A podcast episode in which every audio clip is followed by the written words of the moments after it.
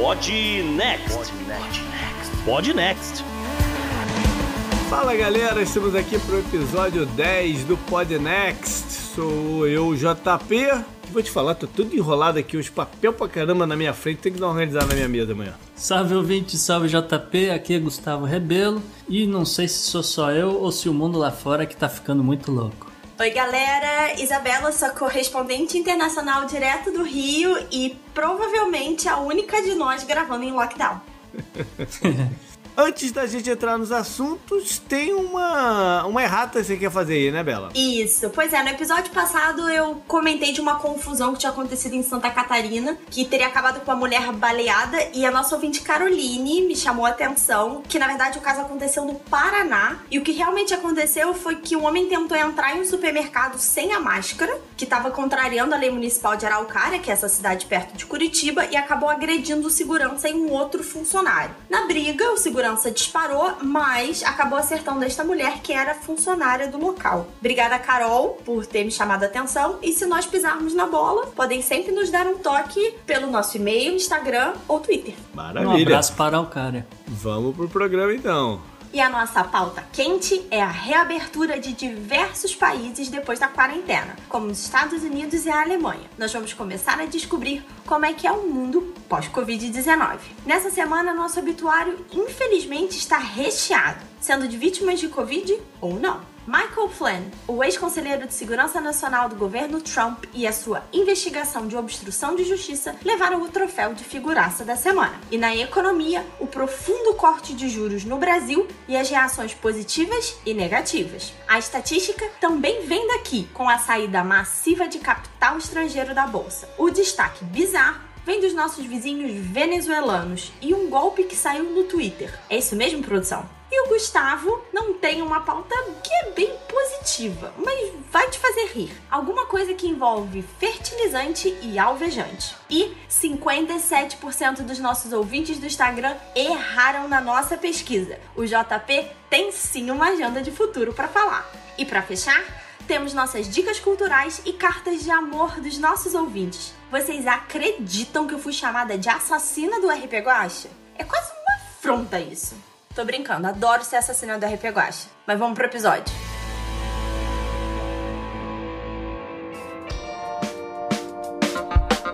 E a nossa pauta quente de hoje é trazida para você por Vapt. E aí, galera, vocês conhecem o Vapt? O Vapt ele foi desenvolvido pela mineira Lemon 360. O Vapt, e escreve V-A-H-P-T, é um aplicativo de atendimento rápido. Diferente de outros apps, no Vapt você pode comprar não só comida, como produtos e serviços com opção de retirada no local ou delivery. Gente, o lançamento do aplicativo foi antecipado para incentivar os empreendedores, principalmente os negócios locais, a entrarem no mercado digital de forma fácil, rápida e sem custos adicionais. Então, nesse momento de quarentena, além de todas as vantagens, o Vapt ainda está dando isenção de mensalidade para os estabelecimentos parceiros. Significa que os estabelecimentos não vão pagar nada. O Vapt não cobra taxa para pagamento direto com o parceiro e possui as menores taxas de pagamento via aplicativo do mercado. Então vá agora lá na Apple Store ou no Google Play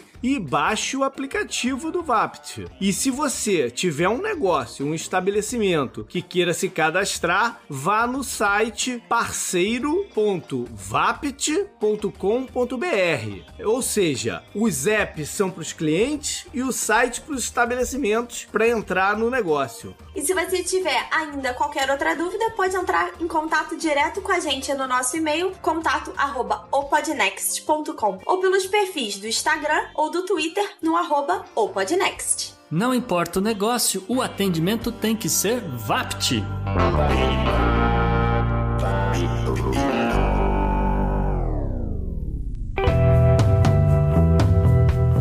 Assunto quente da semana. Então hoje a gente vai falar de reabertura das economias. Sei lá o que, que isso quer dizer exatamente nesse momento, mas é um assunto que está tomando corpo em vários lugares do mundo. Né? Passado o pico desse estágio da pandemia em alguns países da Europa e alguns lugares aqui dos Estados Unidos, o povo está começando a se coçar para tentar ver se num passe de mágica a vida volta ao normal. Então, né, JP, no programa 9 a gente meio que mencionou, né, o tal do cálculo da taxa de reprodução do vírus SARS-CoV-2, que justamente apontava que alguns países, como a Alemanha, alguns estados aqui no, nos Estados Unidos, como a própria Flórida, estavam, né, não está sendo tão transmitido quanto já foi. Alguns ainda tá muito alto, como a gente destacou, Iowa, é aquela coisa. Então, como tem muita coisa, né, muitos estados, inclusive agora países reabrindo, virou pauta quente. É, virou ver como alguns deles estão planejando essa brincadeira, né? Uhum. A minha posição quanto a abrir ou reabrir vai mudando também hum, com o passar do tempo, né? Esse somatório de notícias que a gente é bombardeado diariamente mexe muito com a opinião e com o sentimento. Cada hora você vai tendendo para um lado, né? Eu já fui, pô, na minha cabeça veemente contra as pessoas saírem de casa, ter que ficar todo mundo num bunker. E agora já. Aí já fiquei num momento que falei, ah, que se dane, vamos lançar, se expor e ver no que dá, né? Tudo isso na minha cabeça, né? Brigando com a minha cabeça mesmo, porque só dentro dela, já que eu não tenho influência em porra nenhuma. Ah, não, do, do, do ponto de vista psicológico, realmente também tem dias que eu acho que, pô, vou nem atravessar a rua na caixa do correio pegar a carta, mas tem dia que eu falo, pô, não tem necessidade, mas. É, o fato é que as autoridades e as melhores cabeças do que, do que a minha têm que estar tá pensando numa forma de não deixar o mundo quebrar, Sim. né? Sem que todo mundo morra também. Então, esse onde está esse equilíbrio? Realisticamente, não dá pra gente ficar em quarentena o resto da vida, né? Não, é, realmente que não. Existe um estudo que, na verdade, foi baseado no comportamento da pandemia de gripe espanhola, né, nos Estados Unidos, que mostrou que, na verdade, os, as cidades e os estados que ficaram mais tempo fechadas, né, com isolamento social e com as regras mais duras, tiveram uma recuperação mais alta depois. Então, muita gente acredita que tem um trade-off aí, né, entre ficar isolamento e economicamente. A gente ainda não sabe exatamente como vai ser isso, né? Então, complicado de pensar. Eu ia brincar que vocês aí estão pensando em abrir, mas eu aqui que estou na futura próximo foco principal de Covid. Futuro não. Não, ainda não foi transferido de Nova York. Deixa esse título com Nova York por mais um tempo, mas aparentemente o pessoal tá falando que Brasil é o próximo centro. O Brasil definitivamente não tem que estar nessa conversa ainda. Não, mas está por, por pressões múltiplas, mas não deveria Sim. estar nessa conversa, trazendo os dados que o Gustavo trouxe no programa passado uhum. de transmissão uhum. e por Sim. todas as notícias que a gente tem visto, não, não, não, não, deveria estar nessa, nessa conversa. Por outro lado, eu acho que aqui e na Europa vale até a pena tentar essa, essa reabertura, até para se ter um certo choque de realidade, porque uhum. tem muita gente achando que é só falar, ah, beleza, abre a porta e amanhã e a vida vai voltar a ser como era antes, né? O que não é. vai acontecer. Não o mundo mudou. Só que as pessoas só vão ter a noção exata que o mundo mudou quando tentarem voltar para ele. Exatamente. Né? Eu vou dar um exemplo aqui. Eu que moro em Orlando, algumas coisas já reabriram essa semana. Tipo, shopping center reabriu essa semana. Uhum. E eu tenho um, um casal de amigo, uh, amigo nosso aqui, que é muito próximo da gente, que tem loja no, num dos shopping, no maior shopping daqui, que é o Florida Mall, e uhum. tem alguns quiosques no num, outlet. E ela, ela, ela me disse, é, é, disse pra Francine na quarta-feira que abriu e já fechou. Fechou na quarta mesmo e não, foi, não vai voltar a fechar, porque ela falou que não tinha ninguém no shopping. Né? Exatamente onde eu A demanda chegar. não volta de uma hora para no estalar do dedo, né? O custo operacional de você se manter aberto para ninguém entrar e o risco que você pessoalmente está se expondo, né? De, de você estar tá lá fisicamente, não compensa. Uma grande discussão que tem acontecido é que alguns empregos que foram perdidos já estão sendo considerados como permanentes. Uhum. É justamente por conta desse tipo de coisa. É uma galera falando: não, eu tô feliz aqui no meu home office, independente de quarentena ou não, então eu não preciso, por exemplo, sei lá, pegar um Uber aqui para ir trabalhar lá no escritório lá. Não, eu vou ficar aqui em casa mesmo. Agora tô com uma estrutura toda pronta aqui e depois a gente vê. Não, sim, mas isso daí é quem tá em home office. Tem a galera, eu, entendi que você falar que a galera que perdeu o emprego, o emprego não vai voltar, né? São duas coisas.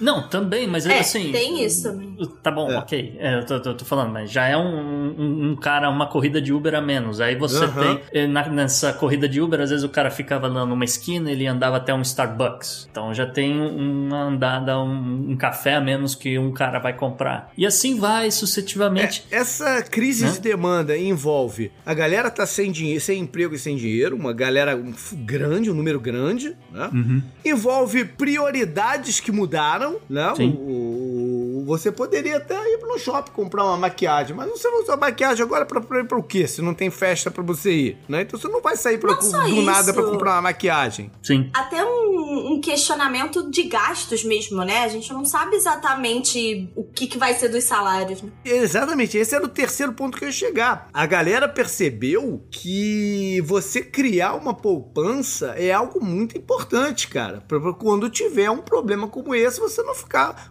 Eu, eu tinha lido ano passado, foi no passado que eu tinha visto um- qualquer coisa que, sei lá, 80% dos americanos não tinha mil dólares numa poupança. Sim. E Então, também não entende a lógica do porquê, né? Porque também não rende nada. Não, acho que não é só isso. Então isso vai ser um trauma, né? O, o trauma vai fazer com que mude um pouco esse, a valorização do conceito de poupança. Então a demanda das coisas não vai voltar de uma hora para outra, no estalar do dedo. Então, mas dito isso, JP, já que a gente tá falando em, em gastanças e, e compras, etc., o primeiro estado aqui no- nos Estados Unidos que resolveu furar o- o- a quarentena foi nossa vizinha aqui no norte, a Georgia.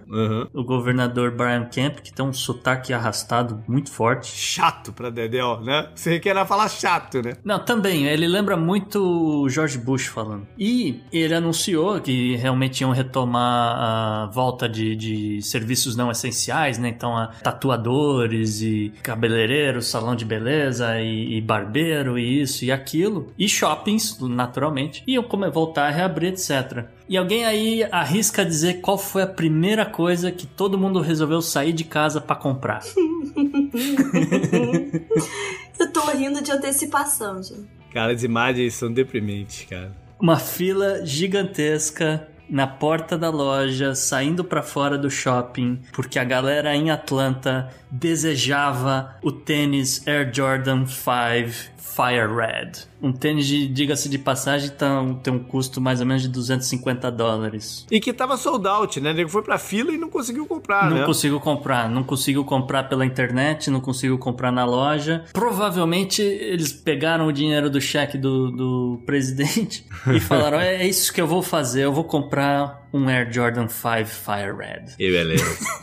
Essa notícia disputou a bizarrice da semana, pra vocês verem como a disputa foi acirrada na pauta de hoje. Temos várias notícias Tem estranhas. hoje. várias hoje, gente. Várias. O povo se esforçou muito pra estar nessa pauta hoje. Foi. Bom, mas outros lugares estão pensando em fazer isso também, né? Nova York ainda não. Não, Nova York tá justamente o contrário. É. Nova York fechou metrô essa semana. Michigan também merece destaque porque Michigan botou uma das quarentenas mais ferrenhas aqui nos Estados Unidos. Isso gerou protestos na, na sexta-feira passada. Pessoas tentaram invadir lá o palácio do governador, agora não sei o nome exato, é, em Lansing. E armados, a galera tava armada com, com rifle Ah, e tudo. Estados Unidos. Não, não sei se com disposição para fazer alguma coisa, só estavam como protesto carregando esses rifles. Mas eram rifles e tinham faixas acusando a governadora de, de autoritarismo, mas usando também símbolos nazistas, né? Tinham suásticas, tinham várias coisas, justamente, né,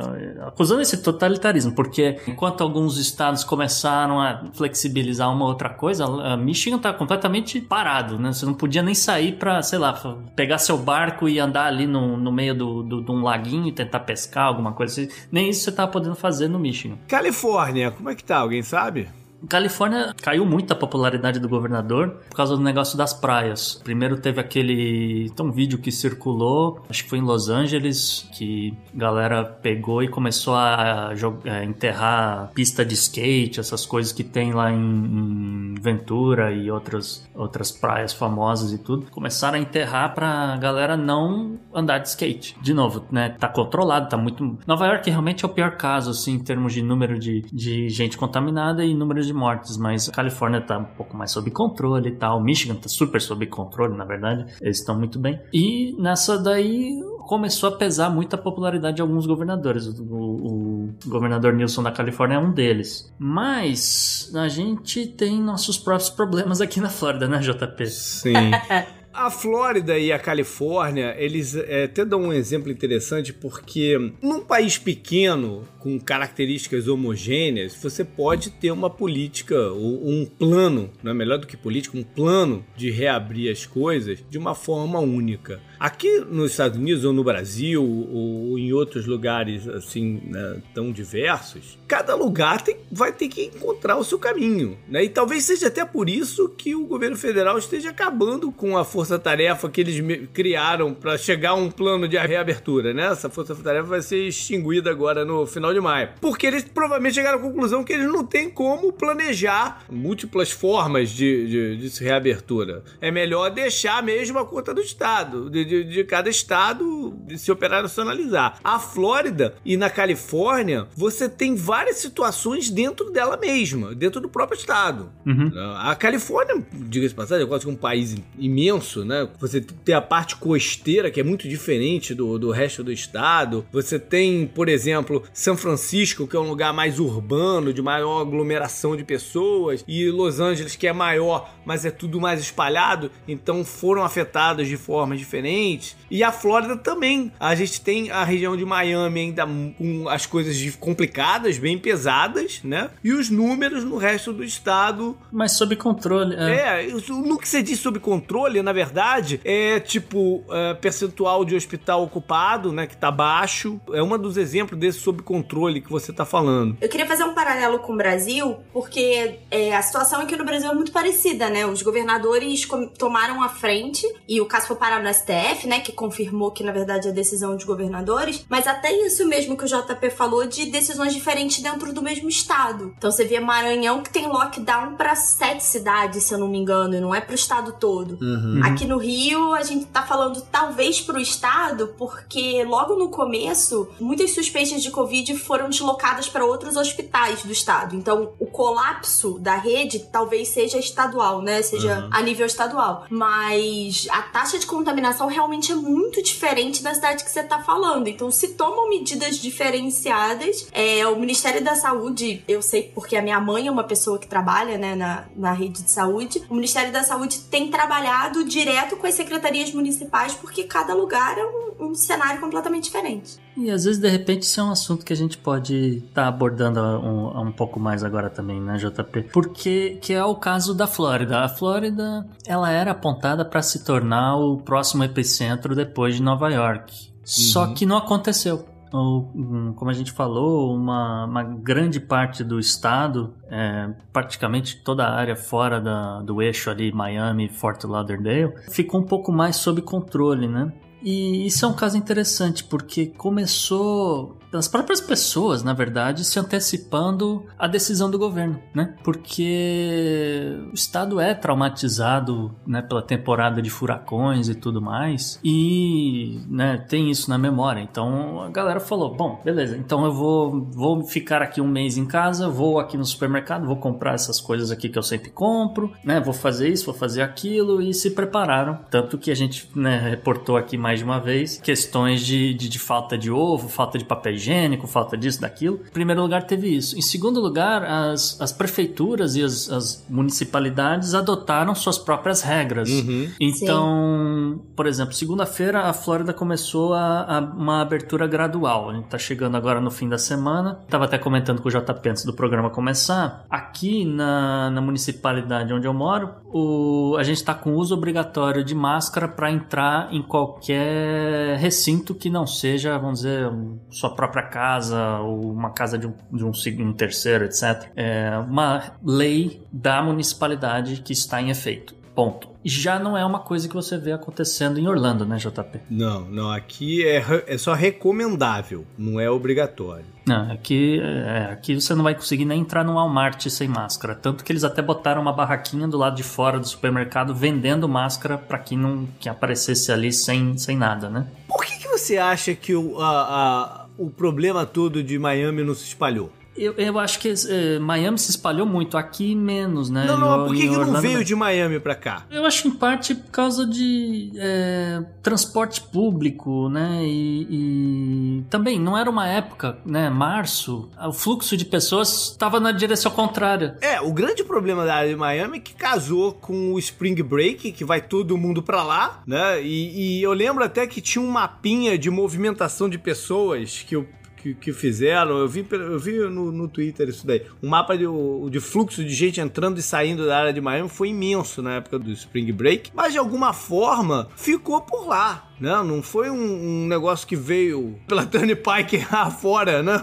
Aqui em Orlando um, um, teve um boom de casos com a galera de Nova York que veio para cá, né? Tinha muita gente em Nova York que tinha casa aqui, casa de veraneio, casa de investimento e resolveu descer, fugindo do, do fechamento lá da, da cidade. Então, às vezes é até bom passar uns números pro ouvinte, né? O estado da Flórida tem 22 milhões de habitantes, tem registrado oficialmente 38 mil casos positivos, só que desses 38 mil casos, 1.015 são de pessoas que vieram de fora do estado da Flórida, ou não são residentes do estado da Flórida. E desses casos todos, você tira 1.600 mortes apenas quer dizer, apenas não é, mas a gente quer dizer com relação a outros lugares que né, a coisa foi pelo ralo. E existem preocupações e acusações disso, daquilo de, de, de subnotificação, né? Porque, tem, que às vezes tem, tem. sempre tem, né? Em todos lugares tem, né? É, alguns falam que na verdade eles têm os dados, mas eles estão aguardando que né, saia um resultado de um teste até poder divulgar. Então tem um, há um certo atraso de algumas coisas, mas de qualquer forma, é, você não vê o que você tem, por exemplo, no, em outros lugares como no Brasil. O, o, a Flórida hoje, é, os hospitais não ainda têm né, um pouco mais de 40% dos leitos disponíveis, uhum. e, mas só que você não, não tem nada assim de você vê retroescavadeira em cemitério abrindo uma vala comum porque tem que enterrar 100 pessoas de uma vez, então não tem, tem nada disso. Eu acho que o espalhamento do, do vírus tem muito a ver com a densidade populacional. Não, em Miami as coisas são mais agrupadas do que aqui em Orlando. Em Orlando as pessoas moram mais em casa, tudo mais parado. Miami ainda é um centro urbano mais compacto. E Miami tem transporte público também, mas é um né, transporte público meia boca toda a vida, né? É, mas comparado é bem com... meia boca. É, comparado com Orlando é melhor, mas é, é bem meia boca. e, e, o transporte público, a gente já viu que é foi por onde, na maioria das cidades que... das grandes cidades, foi onde o bicho chegou. Demoraram muito para fechar o metrô de Nova York, né? Demoraram demorar demais para fechar o metrô de Nova York. A gente viu que o metrô de Milão foi, foi fundamental em espalhar o negócio. A da Califórnia, Los Angeles, que é espalhada e sem, sem metrô e sem trem, sem nada, foi menor que em São Francisco, que tem um certo sistema de transporte público. De bonde, é, né? tal, é, mas, mas mesmo assim a maioria das pessoas ou não sai de casa ou, ou anda na rua, né? Mas o fato é que tem um plano aí de, de reabertura. E, e nos outros lugares, Europa, por exemplo, Gustavo, como é que tá? Então, saiu notícia da Alemanha, né, JP? O governo Merkel anunciou em né, olha, baseado nesses dados, nessa, nesses cálculos, que no fim das contas acaba sendo essa mesma conta que a gente apresentou, etc. Nós vamos retomar as aulas é, nas escolas públicas, nós vamos é, reabrir gradualmente o comércio, né, os, os, os, detalhes ainda fogem, né? Eles ainda não, não, não anunciaram que o comércio vai, amanhã você pode né, ir num restaurante e comer alguma coisa, mas vai reabrir até o final do mês. Agora, o mais importante que foi anunciado na Alemanha, que é a volta da Bundesliga.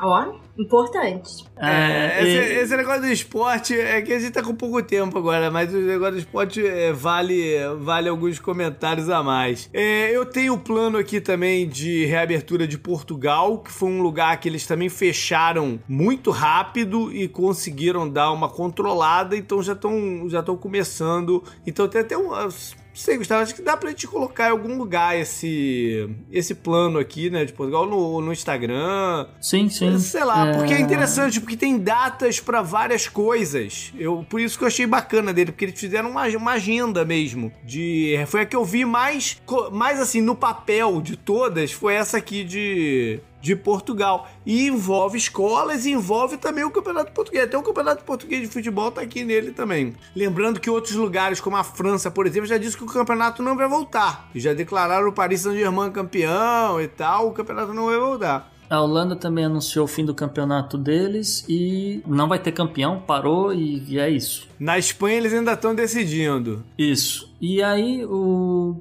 o que eu ia dizer é que, assim, no fundo, todos esses planos, seja o plano alemão, o plano americano na Flórida, ou o plano português, no, as, as regras acabam mais ou menos sendo parecidas. São, mas uma coisa é o seguinte: se você vai reabrir de, de uma forma maior, tem que envolver o que você falou da Alemanha e que está aqui no item dessa agenda de Portugal. Tem que se envolver a reabertura das escolas. Uhum. Porque não adianta você falar, beleza, vamos voltar todo mundo a, a trabalhar em loja e no, no que é que for, e as e crianças estão em casa. em casa. Tu vai fazer o que com a criança? tu vai levar pro trabalho também? Tu vai fazer o quê? A gente aqui nos Estados Unidos até entraria no período de férias escolares, mas existe toda já uma estrutura para absorver esse com os summer camps, com, né, com familiares que tiram férias nessa época uhum. e, e, você vai se reorganizando. O governador já falou que esse ano, esse ano que eu digo, esse ano letivo, né, que termina agora em maio, as escolas não voltam. Ou seja, se voltar é em em agosto. Os summer camps também não vão existir. E se, e se abrir um ou outro, o pessoal vai ficar com medo de colocar, óbvio, né? Do, do, do da socialização das crianças e não vai ter dinheiro para colocar, porque esses summer camps, esses camps são caros. Então vai se fazer o quê com as crianças? e a outra coisa que me incomoda nesses planos que é, é, a ênfase de temos que proteger os vulneráveis né? Que é, que é a galera mais idosa ou que tem certas condições médicas. É que JP, muitos, muitos desses planos envolvem, por exemplo, os, os estabelecimentos monitorarem a temperatura das pessoas que estão entrando. É um pouco aquela coisa da, da China. Pô, mas a gente já sabe que tem a galera sintomática, que não tem febre e tá passando vírus. Isso também é, é, é limitado, né? Mas é uma forma de reduzir também, né? Não, ok. Mas a, não, mas a maioria dos planos envolve vamos proteger os idosos e, e, e, os doentes. Mas ninguém fala como vão proteger os idosos e os doentes. Porque se o, o idoso mora na casa com os filhos e o filho sai para trabalhar, o filho tá indo em contato, vai chegar em casa e vai, vai, vai ter contato com os pais. Você vai fazer o que para proteger essa galera? Uhum. Isso não tá claro,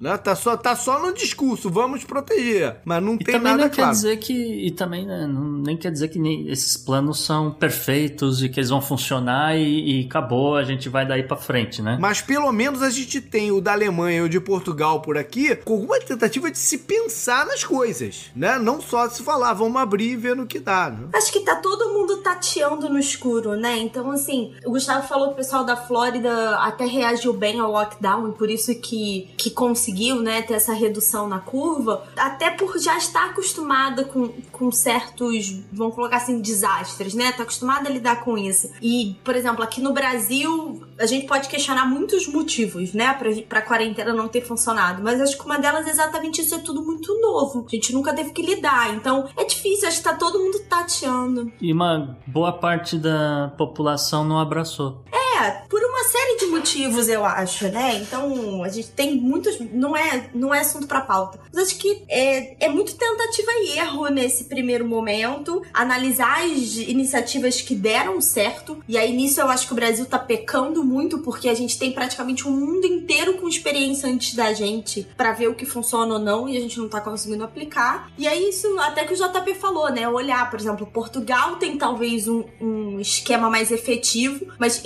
incomparável, né? Comparar uhum. Portugal sequer com a Flórida. Uhum. Então, é, é, é, tudo muito heterogêneo, é tudo muito novo pra, pra gente, né? Então é difícil. Isso aí. E ao invés de Up Next, a gente pode falar VAPT. é isso aí.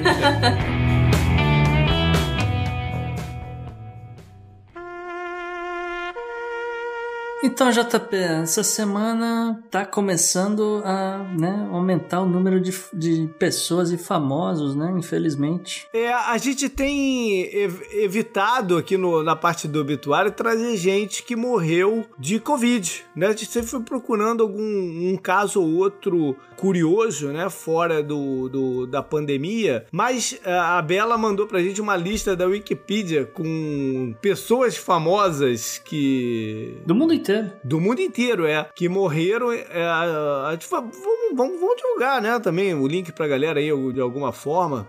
Batendo o olho na, na, na lista, chamou atenção algumas coisas. Chamou atenção da lista de famosos. O número de pessoas com menos de 60 anos é bem pequeno. É todo mundo mais uma galera de, de idade avançada. Vi muito ex-jogador de futebol na Inglaterra. Enfim, é, são variados mesmo os ramos, né? O, segmento de cada pessoa. Mas me chamou algumas coisas que me chamaram a atenção foram essas. Muitos jogadores de futebol na Inglaterra. E começou a pintar brasileiros na lista, né? Que tinha poucos antes. Mas a, essa semana começou a pintar. E infelizmente a gente teve a notícia do. Principalmente do Aldi Blanc, né? Que pelo que eu li, ficou quase um mês, ou aproximadamente um mês entubado. Uhum. Foi uma foi uma disputa grande aí com a doença e ele acabou não, não resistindo. É, o Aldir Blanc, que é um compositor muito famoso, né? Do, um grande poeta, né? É, um grande as, poeta. As letras deles é, maravilhosas. Talvez a música mais famosa que ele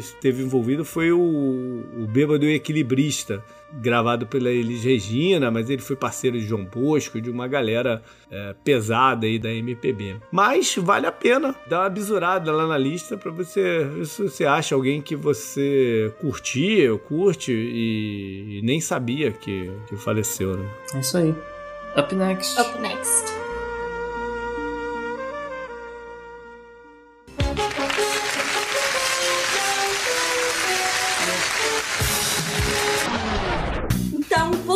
Brasil queria muito esse spot na nossa pauta de personalidade, mas vai para os Estados Unidos, Gustavo. Quem é a nossa figuraça da semana? Então, Isa, o destaque da semana vai para o ex-tenente general e ex-conselheiro de segurança nacional do governo Trump, o Michael Flynn. É, entendo né, que galera no Brasil tem cobrado mais que a gente tenha falado mais de política, mas isso aqui vai ser importante, porque acaba sendo, de certa forma, uma vitória, e vou dizer uma vitória pessoal do presidente Donald Trump, tá? Porque ele nomeou o, o Michael Flynn em janeiro de 2017. E esse ex-tenente general ficou só 24 dias nesse cargo de, de conselheiro de segurança, porque começou a surgir várias denúncias de que ele teria sido comprometido por, por agentes russos, porque ele teve um envolvimento com uma russa que ficou muito evidente num, numa conferência, né, antes dele assumir o cargo e tal,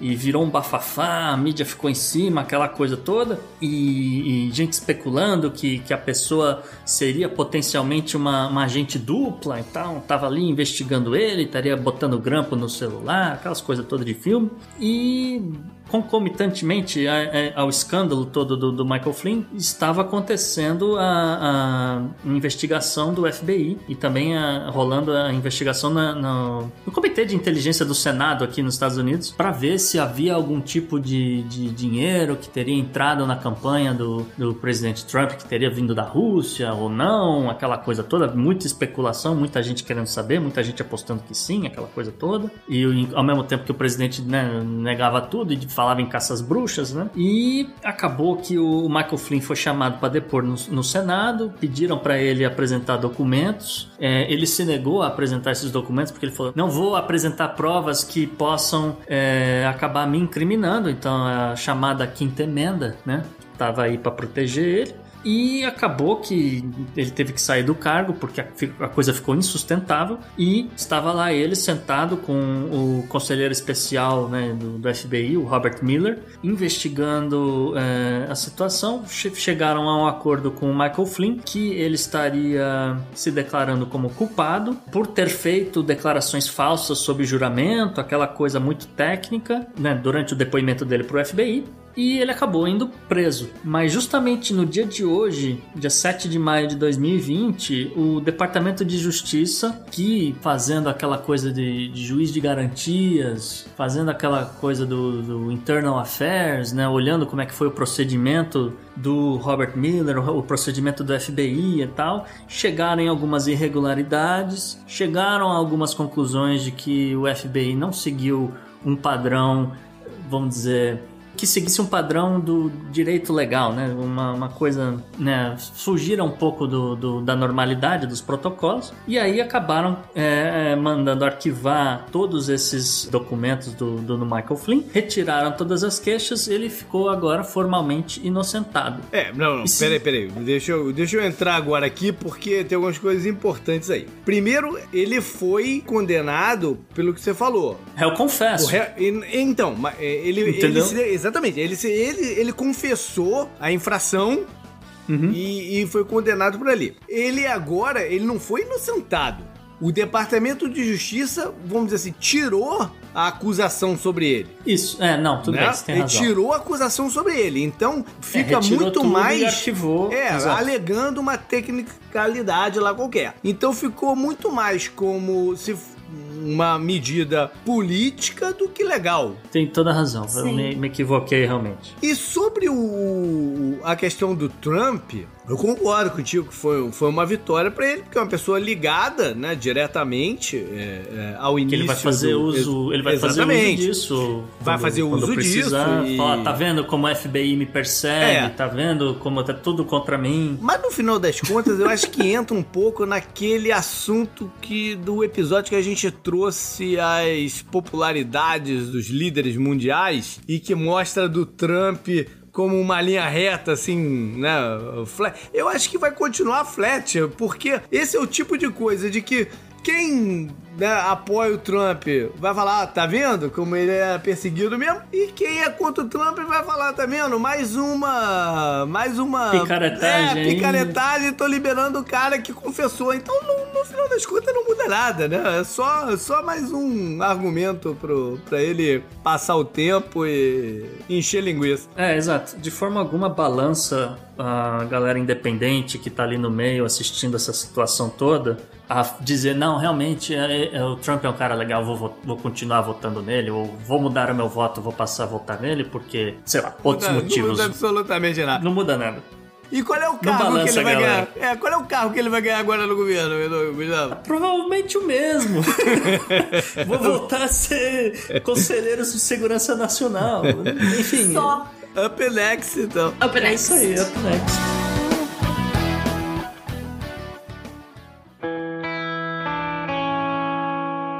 Economy. Economy. Economy. Economy. Economia mundial.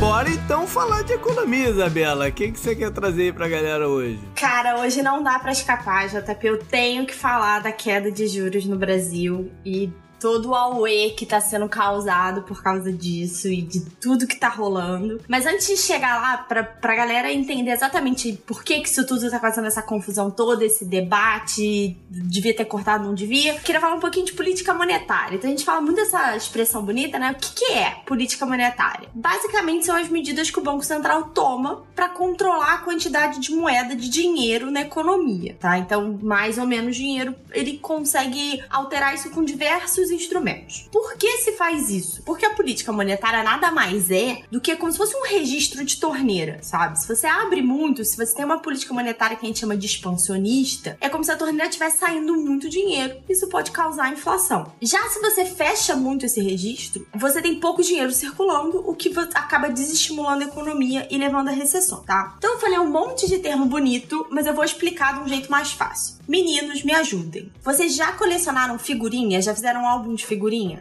Ou, oh, se não. Oh.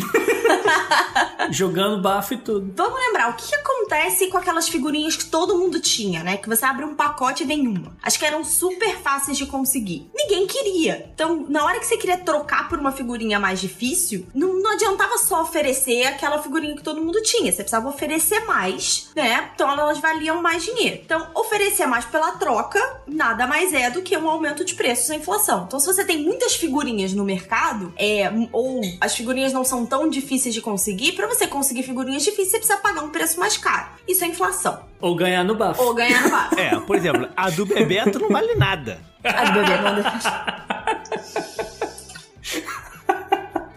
Eu tinha um alvo de 94. Mas, ô Gustavo, eu aposto que não tinha ninguém que colocava aquela brilhante super rara no bafo. Ninguém bota a figurinha mais difícil do álbum no bafo. Ah, não bota, não bota. Não bota. Agora, vamos pensar no oposto, tá? Teve algum álbum que vocês não conseguiram completar? Porque tinha uma figurinha muito difícil? Teve. Tinha. Teve um de bicho que eu fiz que eu não consegui um pica-pau lá de jeito nenhum. E fiquei sempre. só faltou o pica-pau. Tinha um esquema de você mandar a carta lá pedindo não sei Sim. o quê, e aí os caras mandavam. Era um rolo lá, mas nunca vinha também todas que você precisava. É incrível. Então é exatamente isso que acontece quando você não tem uma disponibilidade adequada de figurinhas ou de dinheiro no mercado, tá? Então, quem tem não quer se desfazer dessa figurinha e faz com que o mercado fique mais parado. Mesma coisa com a economia, quem tem dinheiro não quer investir porque teme o que tá, o que tá por vir. Isso leva a uma recessão, tá? Agora, no Brasil, desde 98, a gente tem o que a gente chama de metas de inflação. Então, o principal objetivo, um dos principais objetivos do Banco Central é controlar a inflação dentro dos parâmetros pré-estabelecidos, que a gente chama de metas, tá? E o principal instrumento que eles têm para controlar isso é a taxa de juros. Então, a gente já viu, quando os juros sobem, isso significa que o governo quer controlar o volume de dinheiro, quer reduzir, enxugar a quantidade de dinheiro na economia e desestimular investimento e consumo. Então, quando os juros sobem, é muito mais atrativo você deixar o seu dinheiro rendendo ao invés de consumir, por exemplo, tá? Quando os juros caem, é o efeito oposto. As pessoas e as empresas, teoricamente, a gente estava discutindo isso aí antes da gravação, conseguem empréstimos mais baratos, tem mais dinheiro circulando, o crédito é mais abundante, você tem estímulo ao consumo, a economia roda como um todo e ao mesmo tempo você tem um aumento da inflação com maior consumo. Então, essa é mais ou menos a dinâmica aí simplificando. E foi exatamente isso que aconteceu na reunião do Copom, que aconteceu ontem e terminou hoje, né? Quarta e quinta que a gente tá gravando aqui. O Comitê de Política Monetária, como a gente conhece, decidiu cortar os juros com uma mão super pesada e cortou 0,75 pontos percentuais, tá? O que levou a taxa anual, a taxa Selic no Brasil, a 3%. Sempre tem uma ata oficial e os argumentos foram que as projeções de produção industrial e de inflação estão muito abaixo do que o Bacen gostaria, especialmente por causa dos efeitos do Covid-19 e que esses efeitos podem ser ainda mais profundos. A gente ainda não sabe onde vai para isso. Além disso, a gente está vendo uma queda muito forte nos preços da commodity. Isso tudo foram as causas que justificaram esse corte de juros considerado muito forte, tá? E normalmente essas atas também dão duas sinalizações de futuro. As reuniões acontecem a cada seis semanas, tá, gente? Então, mais ou menos 45 dias. A indicação é que pode vir um próximo corte de 0,75 ponto percentual e caso esses todos esses objetivos aí, essas projeções piorem, se deteriorem ainda mais, e no médio prazo, se o Banco Central não vê as reformas, né, que foram prometidas, reforma tributária, fiscal, essa coisa toda, se essas reformas estruturais não passarem, né, a política não conseguir andar, ele pode voltar a subir os juros com uma certa força no médio prazo. O que que você definiria como médio prazo, em termos de meses, sei lá? Então, se a gente considerar, né, que até o fim do grosso dessa pandemia a gente tá no meio do governo Bolsonaro, eu acho que em um período de 12 a 18 meses, porque porque 2022 volta sendo eleitoral. Então, eles têm até 2021 para conseguir passar isso. Então, a gente tá falando aí de 12 a 18 meses. É, porque eu tô dizendo isso porque, assim,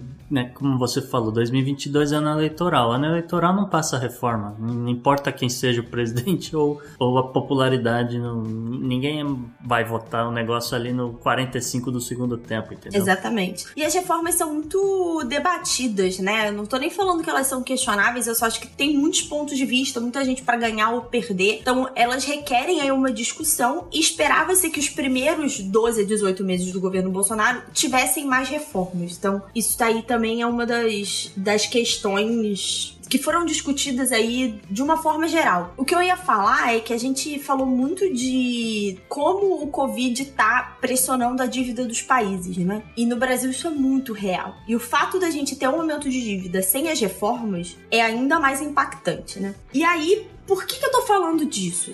O corte de 0,75 pegou. As pessoas do mercado financeiro foram muito pegas de surpresa. Havia quase que um consenso numa expectativa de corte de meio ponto percentual, tá? Na verdade, muita gente defendia que não tivesse um corte nesse momento, por causa do cenário de instabilidade é, econômico, mas muito de estabilidade política. Quando a gente olha para Brasília, a gente tem muito pouca previsibilidade do que vai acontecer. Então, esperava-se que ia ter um corte exatamente para estimular a economia, mas não esperava que ia ser um corte tão forte. Mas, quando a gente olha, que nem eu falei, a gente olha pra frente, tem tanta coisa que a gente não sabe. Tem os resultados do Covid, tem toda a política brasileira que tá desenrolando. A gente falou de Moro semana passada e cada semana, eu brinquei com o Gustavo, né? Cada dia é um flash aqui no Brasil. É, tem todo o enfraquecimento do discurso do Guedes para liberalização de mercado. Isso leva aí a uma saída de estrangeiros, a gente vai falar disso ainda na pauta. Então, isso tudo aí mostrava mostrava pro, pro mercado que não deveria ter um corte de juros tão alto, tá? Pra galera entender, os juros baixos e risco alto, na verdade, são estímulos pro investidor estrangeiro sair do país. Porque se ele não tem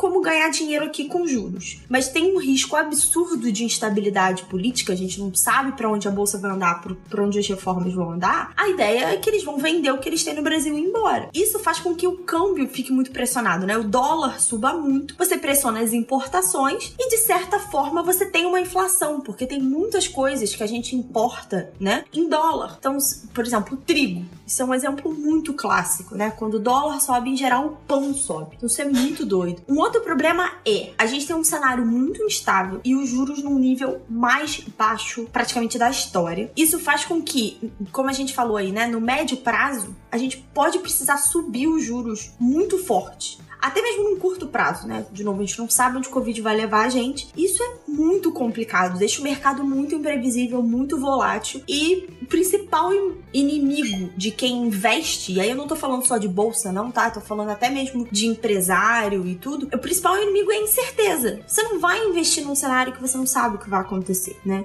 Então é muito complicado, a gente tá vendo muita crítica a esse corte ao Bacen. A gente só vai saber se foi acertado ou não no médio prazo, quando as coisas começarem começarem a clarear, quando o horizonte começar a ficar mais tranquilo. Aqui no podcast eu foquei em falar muito de política macro, né? De Brasil como país. Quem quiser saber um pouquinho mais como esse corte de juros está afetando os investimentos da pessoa física, hoje eu fiz uma, uma postagem lá no meu Instagram, tá? isa.fontanella, exatamente explicando o que, que acontece nas nossas carteiras em relação a isso. Então, aguardemos cenas dos próximos capítulos aí, gente. É isso aí. Up next. Up next. Up next.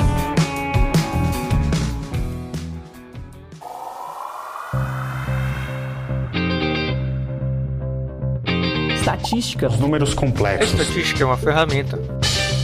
Mas então, Isa, o que mais você pode trazer é, falando sobre a economia no Brasil em termos de estatística nessa semana? Pois é, né? É, então, continuando falando aí um pouco de economia do Brasil, a nossa estatística vem da quantidade de capital que o investidor estrangeiro está tirando do Brasil, principalmente por conta desse somatório da crise do Covid-19 com a instabilidade política. Então, mesmo só tendo passado quatro meses, 2020 já é o ano com a maior saída de capital estrangeiro da Bolsa na história, batendo um recorde que era do ano passado, de 2019 que indica uma trajetória muito preocupante. Então, vou falar um pouquinho dos números para vocês entenderem a dimensão. Em todo 2019, houve uma saída de capital de mais de 44 bilhões e meio de reais Janeiro de 2020 viu uma saída de mais de 19 bi, fevereiro quase 21 bi, março mais de 24 bilhões e abril mais uma saída de 5 bi, totalizando 69,4 bilhões de reais retirados dos estrangeiros da Bolsa Brasileira só em 2020. Então, no mês de abril, a gente viu também uma entrada de pessoas físicas na Bolsa, né? Um movimento muito positivo de fortalecimento do mercado interno e um possível indicativo da melhora de educação financeira do brasileiro. Então, a gente não pode dizer que é só realmente o brasileiro entendendo, né, como funciona o mercado de capitais, mas também que a queda de juros acentuada obriga muitas pessoas a buscarem saídas além da renda fixa. Mas a verdade é que esse volume nacional não é suficiente para suprir toda a saída de capital estrangeiro e não é um movimento saudável como um todo. E o JP falou, né, dessa saída que já estava acontecendo. Realmente era uma tendência que já vinha, não é a, queda de juros que, que determina isso, mas a queda dos juros é como continuar cavando na mesma direção, né? Continuar cavando a própria cova e continuar pressionando a saída. Então é importante aguardar as cenas dos próximos capítulos. Up next. Up next.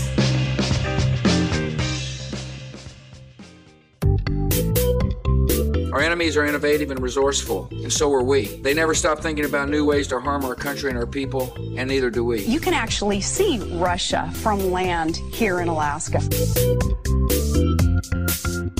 JP, essa semana foi bizarra, a concorrência foi muito grande para esse bloco, mas temos um campeão, não foi isso? Regina Duarte? Não, não, tô brincando. O Poxa. que a gente vai falar, na verdade, foi uma tentativa absurda de. Eu não sei, eu não sei nem como classificar isso de, de golpe, invasão, o que você queira dizer, é, na Venezuela chamada Operação Gideon que, que aconteceu? Uma galera, mercenários, e aí os números variam muito de 60 a 114, enfim, um bando de mercenários planejou um, uma invasão por mar lá em, uh, na costa com o objetivo de sequestrar, prender ou executar, mas mais prender o presidente venezuelano Nicolás Maduro. E aí a, as bizarrices for, não, não, foram pequenas, né? Foi uma Isso. pataquada uma atrás da outra. É, primeiro que...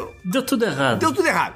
O primeiro que os caras tuitaram que a, que a coisa estava acontecendo na segunda-feira, dia 4 de maio. Segundo, que a Venezuela sacou o que estava passando e se preparou e tiveram alguns problemas técnicos e mandaram abortar a operação. Só que nem todo mundo ou não, ou não pegou a mensagem ou resolveu continuar assim mesmo. O fato é que, sei lá, uns 50, 60 chegaram próximos e foram, foram interpelados pela guarda costeira da Venezuela e a galera foi presa, inclusive dois americanos. E aí. Uhum nos depoimentos e tal, chegou a um nome: Jordan Godreau, de uma empresa chamada Silvercop, sediada né, nos Estados Unidos e não poderia ser outro lugar aqui na Flórida. Né? Lugar da, das bizarrices. Inclusive, eu olhei, é Melbourne. Em Melbourne? É sul de Orlando. É. É, é, é, até onde fica a, a Pertinho aí. A, a fábrica da, da, da, Embraer aqui. Isso. Aí começa, começa assim, né, as teorias e as acusações para todo lado. Se o governo americano tá participou do plano ou não, se o Guaidó né, o principal nome da oposição venezuelana, estava envolvido porque ele teve um encontro com esse cara em Miami da última vez que ele teve aqui pelos Estados Unidos. É, esse Godreau também é, organizou a segurança de vários dos comícios do Trump, né, que, que ele continua fazendo pós ser eleito e não, que fazia antes da, da, da, eleição. O governo americano negou né, a participação no planejamento e execução da uhum. coisa, mas o fato é que aconteceu. Tem dois caras presos. É, tem dois caras presos lá o que está gerando um problema sério diplomático, porque uh, o, o, Pompeu veio falar que eles vão empregar todos os recursos possíveis para providenciar a libertação desses dois americanos. Sabe-se lá o que, que, é isso? Não, é o que? Estão é, ameaçando invasão? É dinheiro? Eu não sei o quanto que é envolvimento do governo de fato e o quanto que não é. Como você falou, tem o, o Jordan Godreau, que ele tinha dois amigos ali e mandou os caras armados lá, porque tem que ver que a cabeça do Maduro tá a prêmio, né? Tá valendo aí 15 milhões de dólares. Sim, então, e boa parte da especulação de que se o governo não tiver envolvido, o que que motivou uma operação como essa, pode ser até a recompensa que se colocaram em cima da captura Exato. do Ma- Maduro, que era resolveram faturar o Bounty Hunters, né? O termo de, de, de- de RPG, de, de ficção. É a mesma situação, mesma situação do, do Bin Laden. A diferença é que o Bin Laden estava numa caverna, enquanto o Maduro você mais ou menos tem uma noção de onde é que ele pode estar. No Palácio Porque, do né, Governo, né? É. Por exemplo. Mas é, tá aí criado o, o imbróglio e vamos ver qual vai ser a consequência é, diplomática disso tudo. Up next. Up next. Up next. Pela união dos seus poderes, eu sou o Capitão Planeta! As bizarrices não acabam por aí, né, Gustavo? Ela entra pela pauta de meio ambiente também. Tá, tá tudo muito louco, né, JP? Eu tenho dois destaques essa semana, falando aqui rapidinho do que, que, que rolou no meio ambiente. O primeiro, o primeiro é mais curioso, né? Que a cidade de Lund, na Suécia, ela tem pouco mais de 92 mil habitantes. E Suécia, como as pessoas sabem, não tá assim num- numa quarentena acirrada demais. Né? Tá uma coisa meio aberta, as pessoas ainda circulam, se encontram, aquela coisa toda. E ia rolar justamente no dia de hoje o que eles chamam de a Noite da Santa Valburga, que é um, é um, um santo da, da Alemanha, né? E de algumas outras eh, né, cidades que tem, tem essas, essas igrejas e tal. E é uma noite que as pessoas se reúnem, geralmente tem uma confraternização, fazem uma fogueira, né?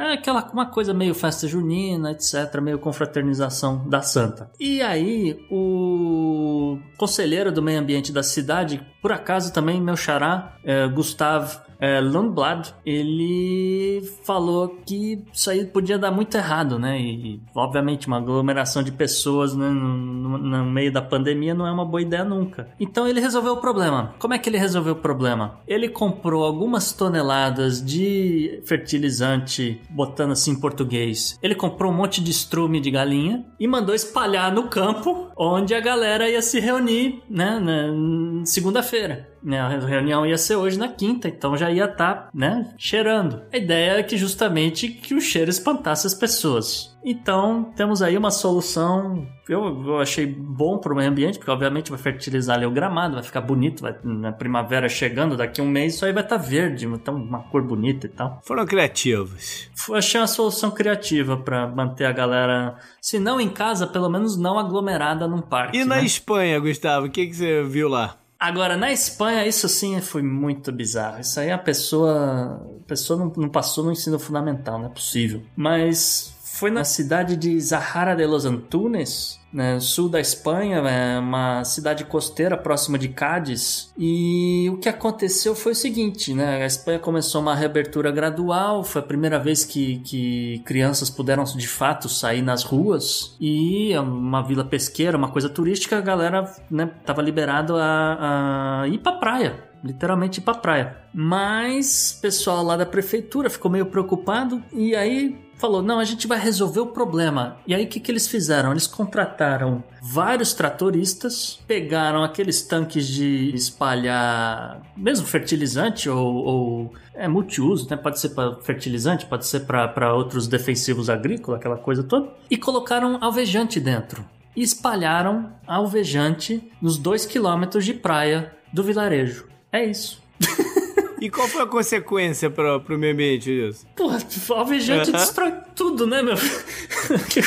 É, então você tem desde de vida marinha ali, de invertebrados é, crescendo ali na areia, como né, a gente tá na, na primavera, é, temos, por exemplo, é, aves marinhas, particularmente nessa região, é, eles têm um predomínio do, do chamado tarambola cinzento, que é um pássaro que justamente vai até a praia e enterra seus ovos na areia. E o Greenpeace na Espanha, outros grupos de ativistas foram até o local para ver o absurdo que foi esse negócio e justamente encontraram ali ninhos de de, ovos destruídos e tudo porque o trator passou por cima. Então você tem um dano do físico do trator passando por cima dessa fauna toda e você tem um dano químico porque é alguém que né, não tem a menor noção que uma praia se limpa o tempo todo. Né? Você tem calor, você tem água do mar trazendo sal, não sei o que, e é um ambiente muito inóspito para uh, um vírus uh, sobreviver por muito tempo. Então, se tinha alguma coisa ali na areia, estava morta aquela altura do campeonato, né? Mas o outro destaque também foi que o, o jornal local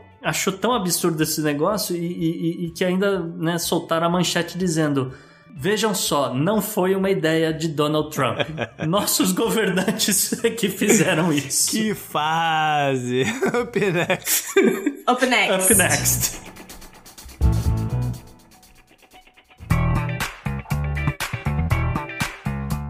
Não é feitiçaria, é tecnologia.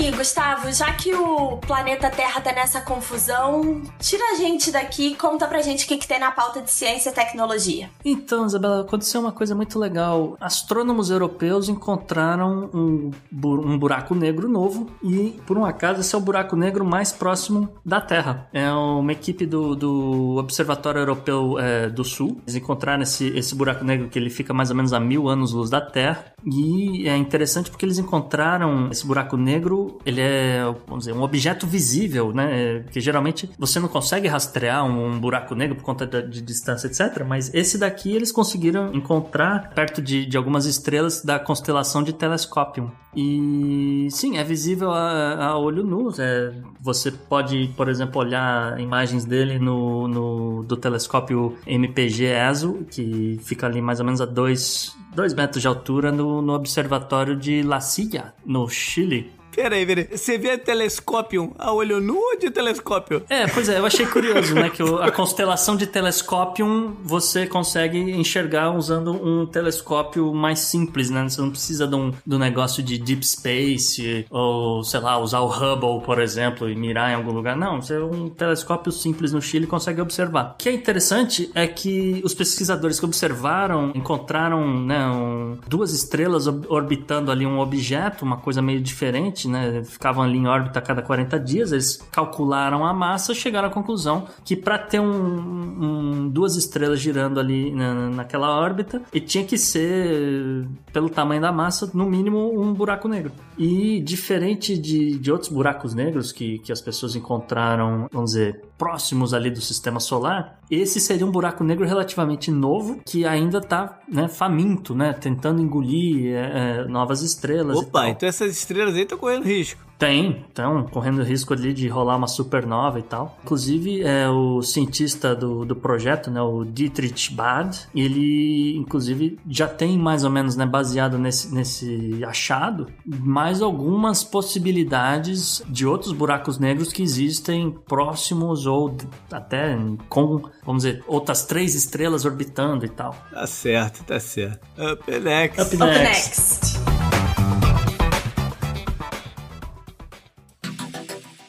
Anote no seu calendário. Opa, teve, teve, teve apostas aí sobre a pauta de história, Isabela? Teve, e eu fiz uma enquete no Instagram e 57% das pessoas apostaram que o JP não ia ter pauta de futuro. E aí, JP? Mas se enganaram, né? Errou! E aí, Gustavo, o que, que vai ter? O que, que tem marcado aí? Ah, então, JP, vamos dizer, de certa forma surpreendente e de certa forma é, alinhado com aquilo que a gente já falou hoje, né? Como parte da, da reabertura da Flórida. A Jacksonville estará sediando o UFC semana que vem. Já começando no, nesse sábado. Então, no dia, no dia 9, dia 13 e no dia 16, ainda né, sem público e seguindo várias regras de contato e etc., vai rolar o UFC em Jacksonville, sim. Tinha que ser na Flórida, né? Agora, tivemos também tem outro cancelamento, né, JP? Porque o, o, criador e diretor de Black Mirror, uma série da Netflix que é muito popular, se disse muito chateado, muito triste com, com essas notícias todas da, da realidade. ele falou que, por enquanto, Black Mirror está suspenso. Não vai acontecer filmagem tão cedo. As produções, então... de um modo geral, estão todas paradas, né? De cine, cinema. É, sim, e... mas ele, no caso dele em particular, ele falou que ele ia se dedicar a outros projetos projetos de comédia, etc. Então realmente parou de escrever. Também cancelado, não adiado, foram as eleições presidenciais da Polônia, que aconteceriam agora no dia 10. Né? Ainda não tem uma data aí para substituir. Olho nas eleições em todos os mundos, o que, que o pessoal vai aprontar aí em, em nome do Covid. Vamos então falar do que aconteceu no passado, nessa semana que começa. Né? No dia 10 de maio de 1869, foi inaugurada, uh, numa cerimônia lá em Utah, a Transcontinental, a malha ferroviária. Né, que dessa forma eles ligaram por trem o leste e o oeste dos Estados Unidos. Acabaram-se aquelas viagens malucas de dois meses para se chegar na Califórnia, no Pacífico, e morrendo metade das pessoas. Ah, agora se fazia tudo em questão de dias via trem e o boom expansionista e econômico foi inacreditável. O próprio mercado de ouro, né, na Califórnia sendo vendido para Nova York e tal.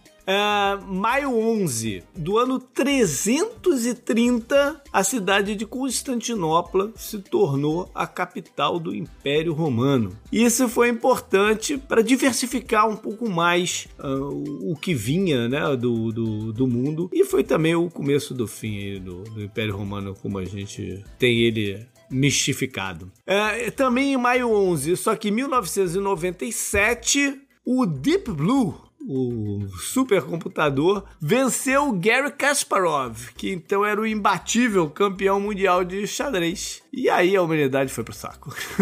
tô brincando, mas não é muito. Não, tô brincando perono muito. Foi um pouco depois, na é, verdade. Tô, tô brincando perono muito. Em maio 13, 1940, o Churchill tinha acabado de ser né, nomeado o primeiro-ministro da Inglaterra, mas esse dia foi o que ele tomou a rédea mesmo da coisa. E num discurso lá dentro do parlamento inglês, ele fez aquela, aquele speech longo e memorável em que ele falou que I have nothing to offer but blood, toil, tears and sweat.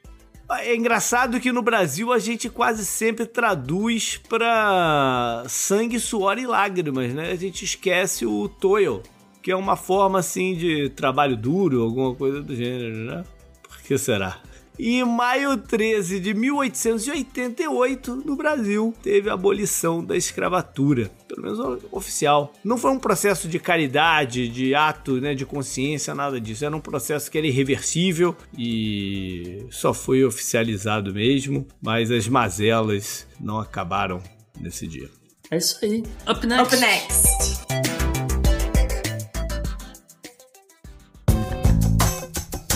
Esse eu recomendo para você. Uma vez vamos terminar o episódio com as nossas dicas culturais para ajudar vocês ouvintes a sobreviverem à quarentena. E aí, Gustavo, qual é a sua dica de hoje? Então, eu quero recomendar o Petit Jornal, que é um podcast do professor de política internacional Tanguy Bagdadi e do professor de economia Daniel Souza, ambos também comentaristas da Globo News. E de vez em quando aparece o Guga Chakra lá para comentar alguma coisa de Oriente Médio e tal. Então vocês podem ouvir o Petit Jornal no www.petit, jornal com é, J-O-U-R-N-A-L.com.br.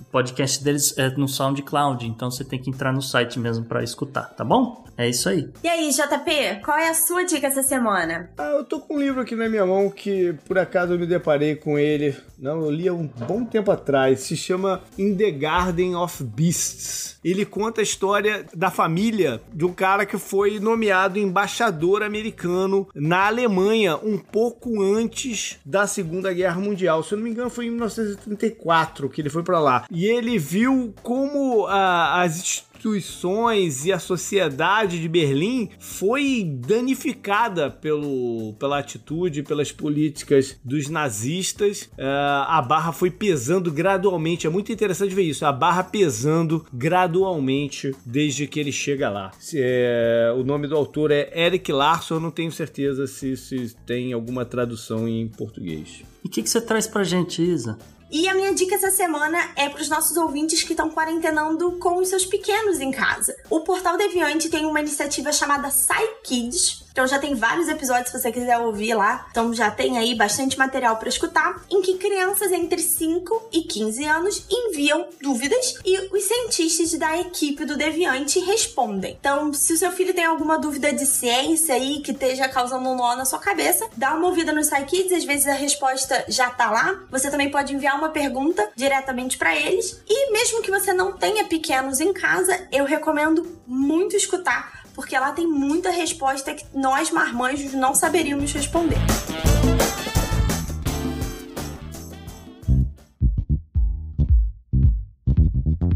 Mensagem, mensagem, mensagem. E essa semana também estamos estreando uma parte muito deliciosa do nosso podcast, que é a leitura dos e-mails lindos que chegaram no nosso contato arroba opodnext.com. E aí, meninos, quais foram as mensagens que a gente recebeu? Isso aí, Isa. O Thales Heitor, 33 anos de São Paulo, capital. Ele escreveu o seguinte: Olá, trio Manhattan. Deve achar que a gente é azul. Mas que podcast maravilhoso é esse, hein? Descobri ele essa semana e aproveitando o T-Virus, já ouvi todos os programas. Senti aquela pegada Manhattan Connection e o board de vocês é sensacional. Primeira vez que eu vejo uma correspondente internacional que está no Rio de Janeiro. Queria só pedir para divulgar mais, que eu só fiquei sabendo que isso existe porque citaram bem de leve no Nerdcast. Ah, up next. ele, que, ele que disse up next. É, pois é. Um outro e-mail é do Fábio Pérez, de Curitiba, mas ressaltando aqui que ele é carioca. Excelente podcast. Confesso que cheguei no episódio 9 pela economista do casal Deviante e assassina do RP Guacha, mas vejo que ficarei pela informação e bom humor de todos. Se tem um assunto com que me apaixonei devido aos podcasts, é relações internacionais. Vídeo xadrez verbal do Felipe que teve aqui com a gente no episódio 7, não foi? Foi o 7. Isso. E encontrar vocês vem reforçar essa paixonite. Apesar de ser um noticiário, entre aspas, já comecei a maratona e está valendo muito a pena. Grande abraço virtual e quarentenado, vida longa e próspera ao Podnext. Valeu, galera. É sempre legal resolver Valeu, é, esse tipo de mensagem, né? Por e-mail e vamos criar aí algumas formas de estar tá se aproximando dos nossos ouvintes por aqui. Então, galera, o contato conosco é aqui pelo e-mail contato@opodnext.com, mas pode também mandar sua mensagem pelo Instagram do O Podnext ou pelo Twitter para o arroba jp_miguel para o Gustavo no arroba gu underline rebel e arroba Bela Fontanella, tudo com dois L's lá no Twitter. Ou para o próprio do nosso podcast, que é também arroba o Podnext. Valeu, galera. Até mais. Tchau, gente. Até semana que vem. Abraço e vapt-vupt.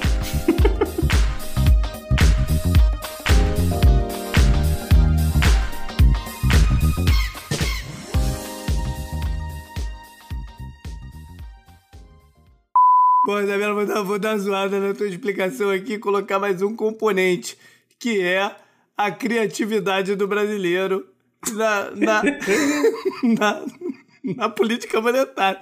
Por exemplo, um tio meu que era muito amigo do dono da banca de jornal fazia o seguinte: na madrugada, ele levava pra. Madrugada não, quando fechava depois o, o, a banca, ele levava lá pra casa uma calhamaço de pacotinho de figurinha fechado.